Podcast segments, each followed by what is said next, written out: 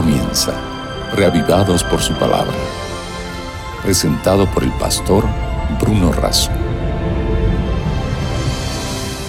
Lámpara es a mis pies tu palabra y una luz para mi camino.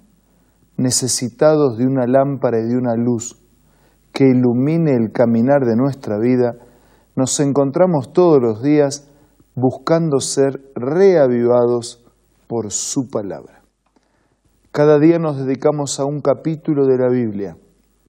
Hoy nos concentramos en el capítulo 6 de Eclesiastés. Pero antes de leer y meditar, vamos a tener una oración. Padre nuestro que estás en los cielos, pedimos la asistencia de tu Espíritu al meditar en tu palabra. Lo hacemos, lo agradecemos en el nombre de Jesús. Amén. ¿Qué sentido tiene la vida? Es la pregunta que introduce el capítulo 6 de Eclesiastés, escrito por el sabio Salomón, haciendo un resumen de su vida y de las experiencias de su vida. Él dice, hay un mal que he visto en esta vida y que abunda entre los hombres. A algunos Dios le da abundancia, riquezas y honores, y no les falta nada que pudieran desear, pero a otros les concede disfrutar de eso. Y eso es lo absurdo. Pues unos trabajan para juntar y otros disfrutan de este trabajo. Si un hombre tiene cien hijos y vive muchos años, no importa cuántos viva, si no se ha saciado de las cosas buenas, ni llega a recibir sepultura. Yo digo que un abortivo vale más que él, porque el abortivo vino de la nada y a las tinieblas va, y en las tinieblas permanecerá anónimo. Nunca llegará a ver el sol, ni sabrá nada, sin embargo habrá tenido más tranquilidad que él. Él llegó a pensar ¿no? que una vida sin sentido, que, un feto, al final tiene mejor vida que aquel que pudo nacer y sin embargo no desarrolló su vida. Dice versículo 6 que pudo haber vivido dos mil años sin disfrutar jamás de lo bueno y acaso no van todos a un mismo lugar. Tenemos que recordar que Salomón está haciendo así un resumen de su vida, ¿no? Y esa es, la opinión de lo que él cree de una vida cuando no tiene sentido. Dice versículo 7, mucho trabaja el hombre para comer, pero nunca se sacia. ¿Qué ventaja tiene el sabio sobre el necio? ¿Y qué gana el pobre con saber enfrentarse a la vida? Vale más lo visible que lo imaginario, y también esto es absurdo, es correr tras el viento. Él piensa en las recompensas de la vida piensa en lo efímero, piensa en lo dudoso, en lo evasivo, también piensa en lo limitado. Por eso dice el versículo 10, lo que ahora existe ya ha recibido su nombre, se sabe lo que es humanidad. Nadie puede luchar contra alguien más fuerte. Aumentan las palabras, aumentan los absurdos o la vanidad. ¿Y qué se gana con todo esto? En realidad, ¿quién sabe qué le conviene al hombre en esta breve y absurda vida suya, por donde pasa como una sombra? ¿Y quién puede decirle lo que sucederá en esta vida después de su muerte? el sabio Salomón también percibe lo relativo de la vida. Entonces, él hace un resumen de su existencia, qué sentido tiene la vida, ve que hay cosas efímeras, que hay cosas dudosas, que hay otras evasivas, limitadas, inciertas y relativas. Y entonces concluye que la única vida que vale la pena ser vivida es aquella que tiene un propósito y que está escondida en Dios.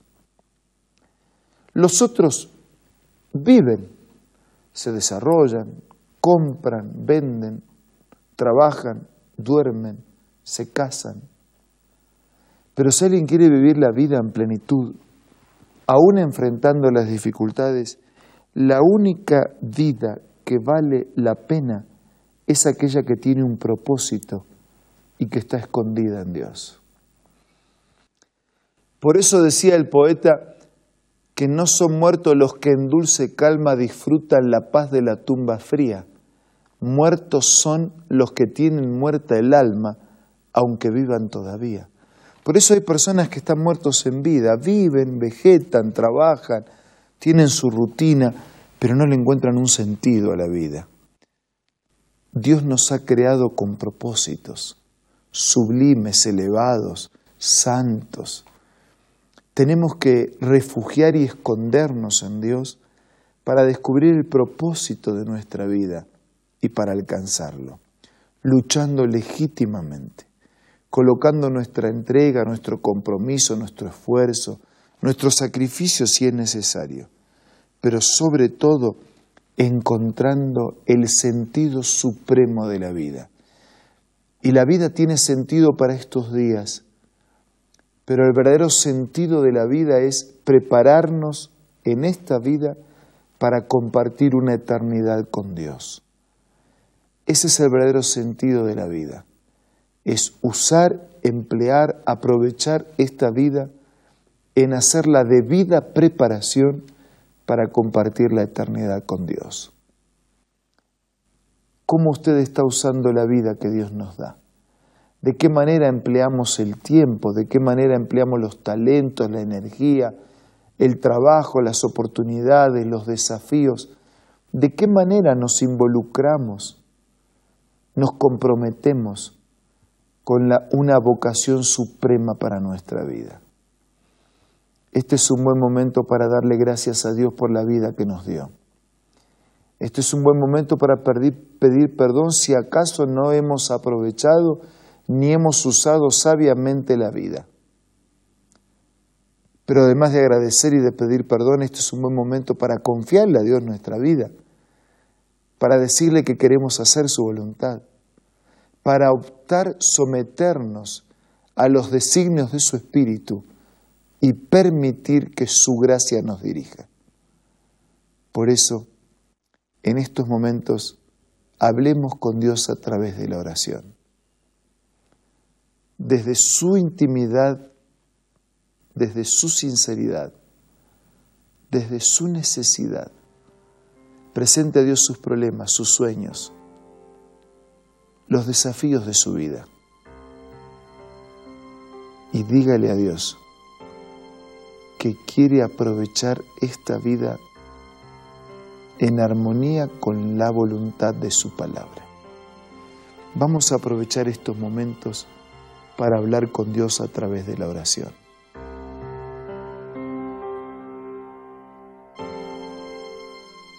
Padre nuestro que estás en los cielos, te damos gracias por la vida que nos das.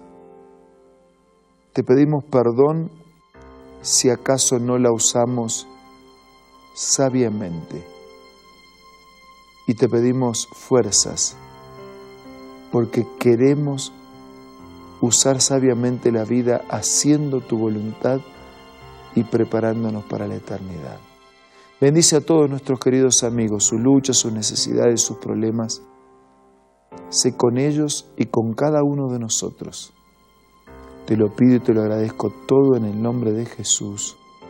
Amén.